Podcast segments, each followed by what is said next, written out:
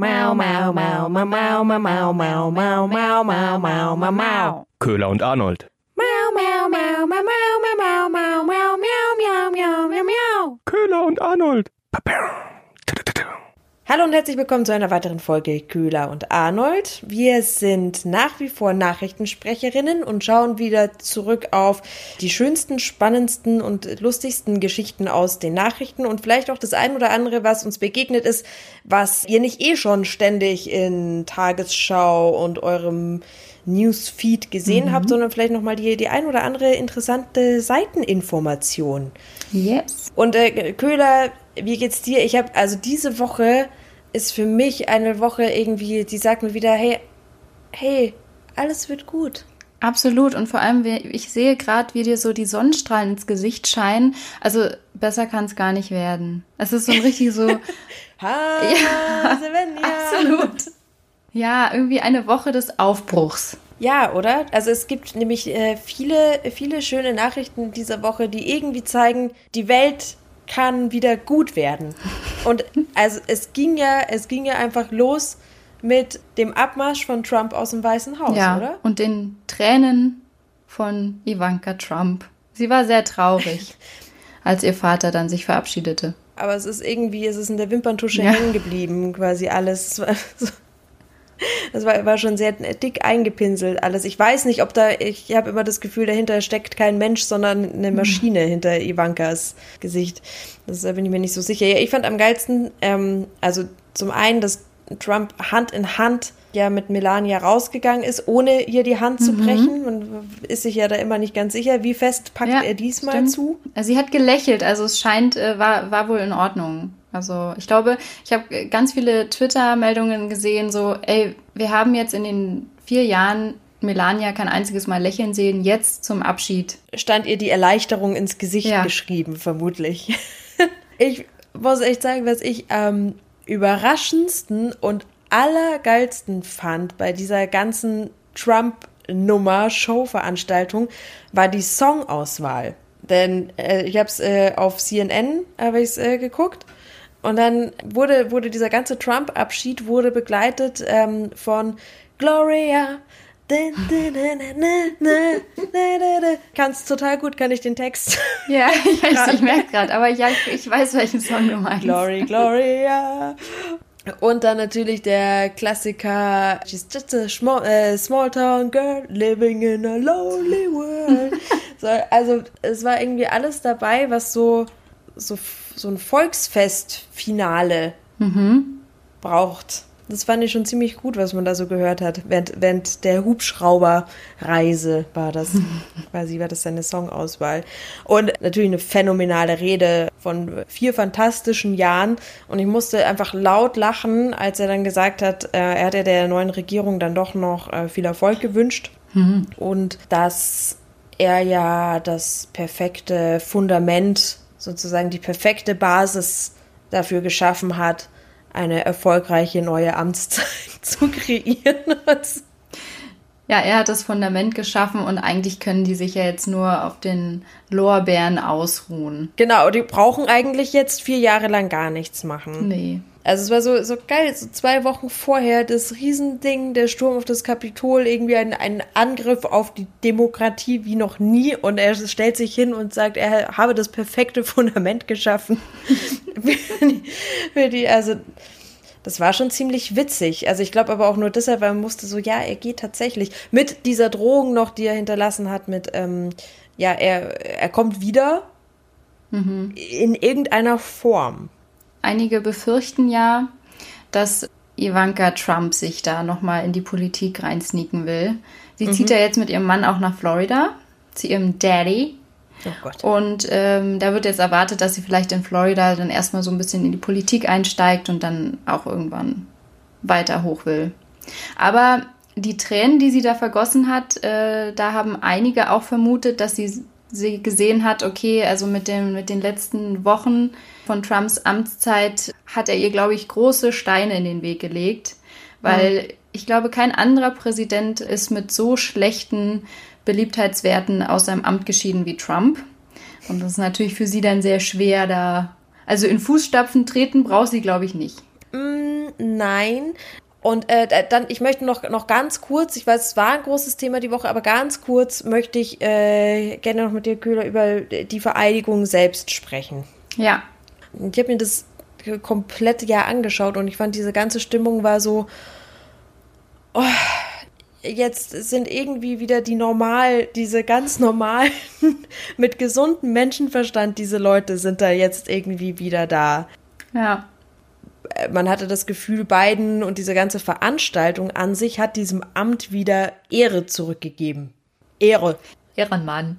Ja. Aber es ist auch so ein bisschen so, als hätte jetzt vier Jahre lang Trump gespielt. Also er durfte auch mal spielen, US-Präsident zu sein. Mhm. Und jetzt sind aber wieder die Erwachsenen dran. Man, eben, man hatte einfach das Gefühl, so, boah, ja, das ist jetzt wieder gut. Er sagt zumindest die richtigen Sachen.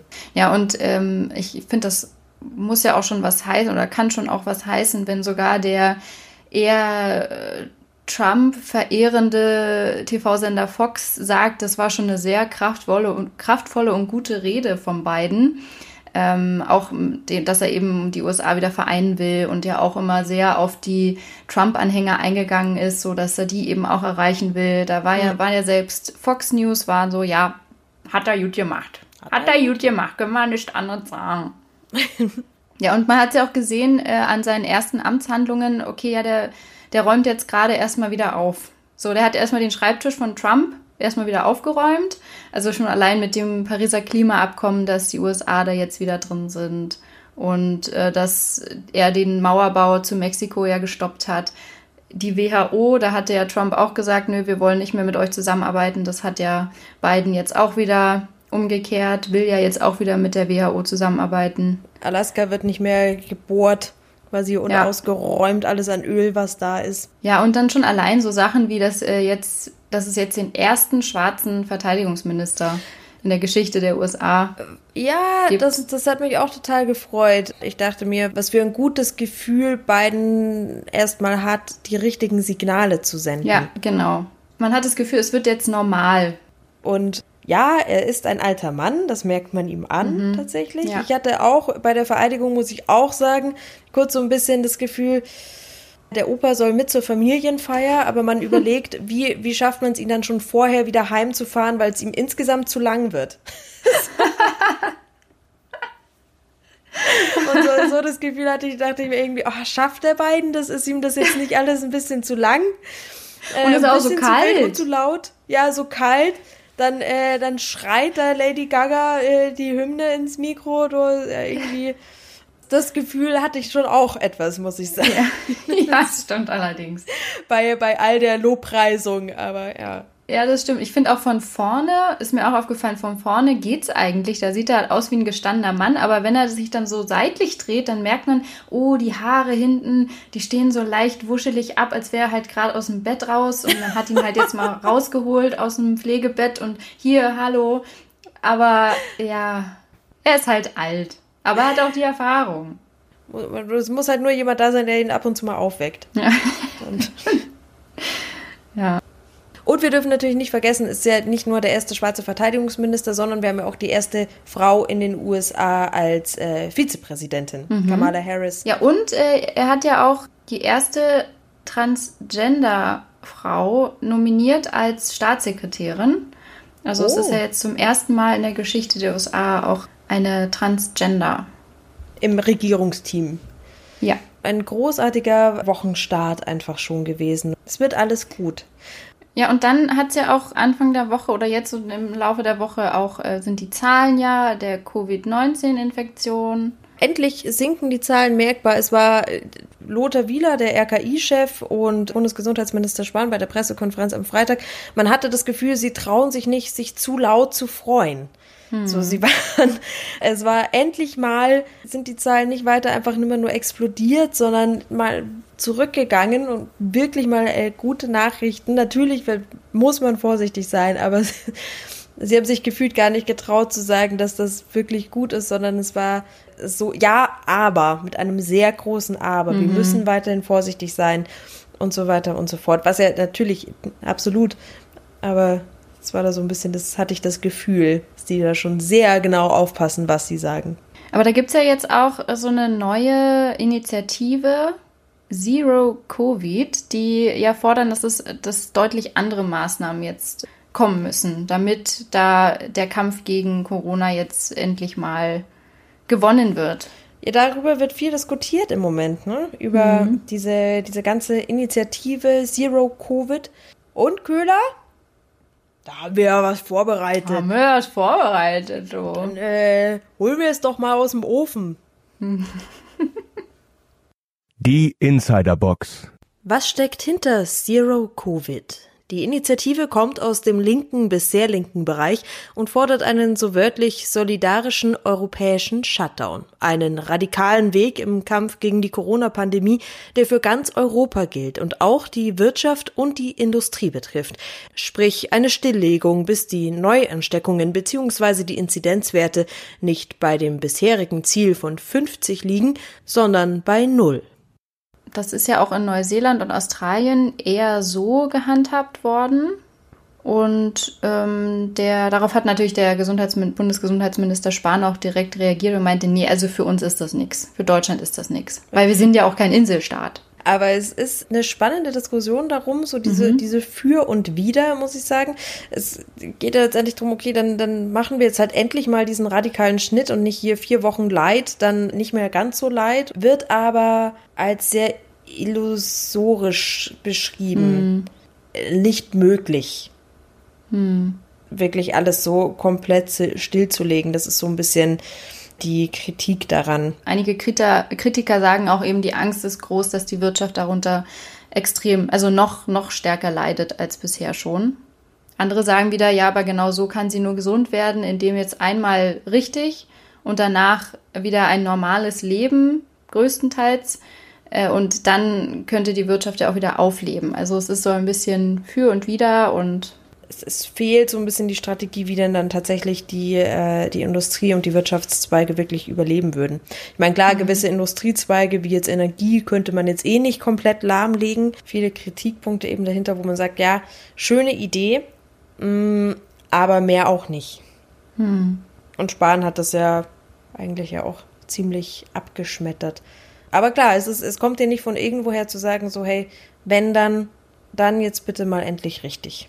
Ja, und es gibt auch einige Wissenschaftler, die das durchaus kritisch sehen, diese Idee, aber trotzdem auch sagen, ja, man muss ja auch sagen, im Sommer hat man ja auch gesehen, dass die Zahlen extrem gesunken sind und man hätte einfach diese Zeit nutzen müssen, um eine langfristige Strategie auszuarbeiten, die uns auch so ein bisschen über den Winter trägt, Herbst und Winter, wo ja schon mhm. klar war von Anfang an, dass die Zeit ein bisschen kritischer wird. Ja, aber hätte, hätte. Hätte. Ne? ja, das Motto fürs letzte Jahr, ja, hätte, hätte. Hätte mhm. man es halt äh, vorher gewusst. Okay, also das war die ganze Covid-Zero-Diskussion. Was, was steckt da eigentlich dahinter und was ist die Kritik und das Für und Wider daran? Mhm. Äh, dank der wunderbaren Nachricht, dass die Zahlen zumindest langsam mal etwas zurückgehen. Und wir hatten ja übrigens auch keine Silvester-Peak. Mhm. Also anscheinend hat sich das gelohnt und viele haben sich anscheinend an die Maßnahmen gehalten. So des, der, der große Höhepunkt ist ausgeblieben nach den Weihnachts- und Silvesterfeiertagen in den Kliniken. Ja. Hey! Woohoo! Und ich habe ich hab auch noch eine tolle Nachricht, mal so äh, ganz am Rande, weil wir haben ja jetzt die Woche gar nicht Tiere oder Titten, habe ich aber trotzdem eine kleine Tiergeschichte. Und zwar, die Seepferdchen sind in der Nordsee. Sie sind wieder gesichtet worden. Es gibt sie wieder. Sie galten als ausgestorben. Schau, die Natur kommt auch wieder zurück. Ja, und tatsächlich, also Forscher äh, haben ja zum ersten Mal die Seepferdchen in der Nordsee entdeckt und ihnen geht es wohl auch sehr gut. äh, sie, sie vermuten, dass es auch mit dem Klimawandel zusammenhängt, weil es in der Nordsee keine richtigen Eiswinter mehr gegeben hat, wo dann die Arten teilweise eingefroren sind. Das vertragen nämlich die Seepferdchen überhaupt nicht und die gibt es wohl nicht mehr, diese Eiswinter, oder gab es ja zumindest lange nicht mehr. Und deswegen können die Seepferdchen wieder überleben. Die gute Seite des Klimawandels. Ja. Scheiß auf Eisbären. Seepferdchen sind zurück. Ist doch toll. Das, es wird wahrscheinlich die neue Plage. Egal. Ähm, äh, ist, ist irgendwas Besonderes noch an denen? Was unterscheidet die jetzt so vom normalen Seepferdchen? Nö, gar nichts. Sind einfach Seepferdchen. Achso, sind ganz normale Seepferdchen. Ganz normale, süße Seepferdchen. Gut, ja, schön. Seepferdchen äh, mag, glaube ich, jeder. Mhm, glaube ich auch. Oh ja, dann äh, bleibe ich aber auch noch bei den äh, guten Tiernachrichten. Denn äh, wir haben ja auch das in diversen Folgen schon verfolgt. Noch eine gute Nachricht. Kükenschreddern mm. ist rum ums Eck. Rum ums Eck. Also im nächsten Jahr. Ja. Los, also schnell alles noch schreddern, weil es geht nur noch dieses Jahr. Also die Chicken McNuggets werden nie wieder so schmecken wie in diesem Jahr noch. Wenn, wenn dann jetzt noch mit ganzem Küken. Ja. Aber es ist ja schon ewig, geht dieser Gesetzesentwurf mhm. durch alle Instanzen und jetzt hat das Bundeskabinett nochmal klar gemacht, okay, alles klar, im nächsten Jahr geht's los. Die männlichen Küken werden nicht mehr in den Schredder geworfen sondern es wird schon vorher das Geschlecht im Ei bestimmt mhm. und dann, ja, wie sagt man das denn jetzt? Quasi so eine, so eine Kükenabtreibung. Ja. Also letztendlich werden die, die männlichen Küken halt einfach nicht ausgebrütet. Mhm. Das ist natürlich jetzt auch strittig, weil Tierschützer sagen natürlich auch, das ist jetzt äh, eigentlich ja nicht das, was man will. Es ist ja trotzdem irgendwo, ja, da kommen wir jetzt aber in die, ab wann ist es Mord und so weiter und so fort. Ja, genau. Aber ähm, Jedenfalls müssen keine, keine lebendigen Küken mehr in den Schredder geworfen oder halt dann so gedampfte, betäubte Küken werden nicht mehr in den Schredder geworfen. Das ist doch, das ist doch was Gutes. Ja. Ja, weil dann würde ich direkt zu meiner, ich bin ja diese Woche dran, äh, Pannen- oder Penengeschichte kommen. Oh ja, sehr gerne, Köhler. Ja. Und zwar, also ich habe die, die Geschichte ist schon ein bisschen älter, muss ich zugeben. Aber mhm. jetzt kamen einige Hörernachrichten und es, mit der Frage, wollt ihr nicht darüber reden? Das ist doch so eine lustige Geschichte. Und jetzt sage ich, okay, okay, ja, ist okay, ich mach's. Alles gut, gut. ja. Gib ihnen, was sie wollen. Ich gebe euch, was ihr wollt. Und zwar ähm, gibt's ja, haben vielleicht einige mitbekommen, vielleicht einige auch nicht, äh, gibt's einen neuen äh, Penisskandal in Dänemark mhm. der es bis hierher geschafft hat. Und zwar mit einer neuen Kindersendung vom öffentlich-rechtlichen in Dänemark namens John Dillament. Ich habe es extra dänisch ausgesprochen. Das heißt übersetzt äh, Pillermann. Und da geht es, wie man schon erahnen kann, um den John, der äh, die Superkraft hat und zwar einen riesengroßen langen Penis. Mit dem kann er zum Beispiel malen oder hüpfen oder Balance festhalten oder Kindern ihr Eis klauen, viel Schabernack treiben. So, so eine Figur in so einem rot-weißen Anzug, ne? Genau. So einem rot-weißen Ganzkörperanzug. Ja. Und äh, das hat jetzt halt die Riesenaufregung ausgelöst. Und da ist jetzt die Debatte, darf man sowas Kindern zeigen, weil die, die Sendung ist auch so für zwei- bis vierjährige gedacht. Und äh, was soll das Kindern, was soll das Kindern vermitteln, ist da so die große Frage. Und da haben sich auch einige Forscher und Psychologen zu geäußert. Und zwar ein äh, Gender-Forscher meinte, ja, also die Sendung, die, die normalisiert so ein bisschen diese Lockerroom-Kultur und dass das sexistische Verhalten von Männern so ein bisschen entschuldigt und dass das ganz in Ordnung ist. Und aber Verfechter der Serie, unter anderem auch eine Psychologin, die sagt, und das fand ich ein bisschen witzig, wieso denn? Weil die Sendung gibt doch eher positive Verhaltensreize für Kinder, weil nämlich Hä? der ist super freundlich, der Mann. Der zeigt verständlich seinen Penis, aber in einer Folge, da wird er von einer Frau aufgefordert, doch bitte seinen Penis nicht zu zeigen und in der Hose zu lassen. Und das macht er auch. Und es ist doch voll freundlich. Das ist nicht dein Ernst. What? Ja, doch, das ist ihre Begründung, warum diese äh, Serie doch Kindern äh, gute Verhaltensanreize gibt. Also, liebe Kinder, wenn der Mann, der euch seinen Penis zeigen will, dabei aber total nett ist, mhm. Wie in dieser Kindersendung, dann ist es kein Problem. Nee. Dann könnt ihr ins Auto einsteigen. Ja, genau. Wenn er euch dafür noch Kinder, wenn er euch noch äh, Schokobons oder andere Süßigkeiten gibt, dann ist es okay. Dann ist das sehr nett von ja, dem Mann mit dem Penis. Super freundlich. Ja, also äh, sehr interessante Debatte und äh, ja, ich, ich fand es ganz lustig, diese Begründung, warum denn die Serie doch ganz cool sein könnte. Aber Dänemark hat da eh so ein Ding weg, weil es gab auch schon in der Vergangenheit immer so ein paar Kindersendungen, die für große Diskussionen gesorgt hat. Zum Beispiel war da auch einer, der extrem viel geflucht hat und sich nie gewaschen hat und das war, da war auch die Frage, was soll das Kindern jetzt vermitteln? Gut, also das klingt ja schon fast so ein bisschen nach Struwelpeter. Stimmt. Der sich irgendwie äh, ja weigert, die Haare zu kämmen, Fingernägel zu schneiden oder hier der Suppenkasper nach und nach einfach immer dünner wird, bis er halt tot ist, weil er seine Suppe nicht isst. Das Ja. ist irgendwie, also sind es auch so, so Märchen, wo man sich denkt, ja, äh, und jetzt, ja, schlaf schön. Ja, und gute Gutes Nacht. Kind. Gute Nacht. Träum was Schönes. ja. ja, also auf jeden Fall fand ich die Diskussion darüber sehr interessant und ja, sie hat es natürlich auch verdient, hier bei Pan oder Pen erzählt zu werden. Absolut, so hat sie, so hat sie ihren, ihren rechtmäßigen Platz gefunden. John Dillament, ja. Jute. Dieser, äh, dann gehen wir raus aus dieser guten Woche, oder? Genau, ja. Und dann noch ein kleiner Aufruf. Wir freuen uns natürlich immer, wenn ihr Köhler und Arnold bei iTunes bewertet. Wir können die auch gerne mal vorlesen, diese Bewertungen. Äh, Da habe ich auch gar kein Problem. Wir freuen uns über positive und negative Bewertungen, natürlich auch wir bei freuen uns nicht. Feedback. Das ist total gelogen, ehrlich gesagt. Und wir lesen auch nur die positiven vor. Ja, stimmt. ja, und äh, gerne auch bei Instagram folgen. Köhler und Arnold haben wir auch einen Account. Ja, äh, gut. Und dann Ja, bis nächste. Woche. ja. Tschüss. Tschüss.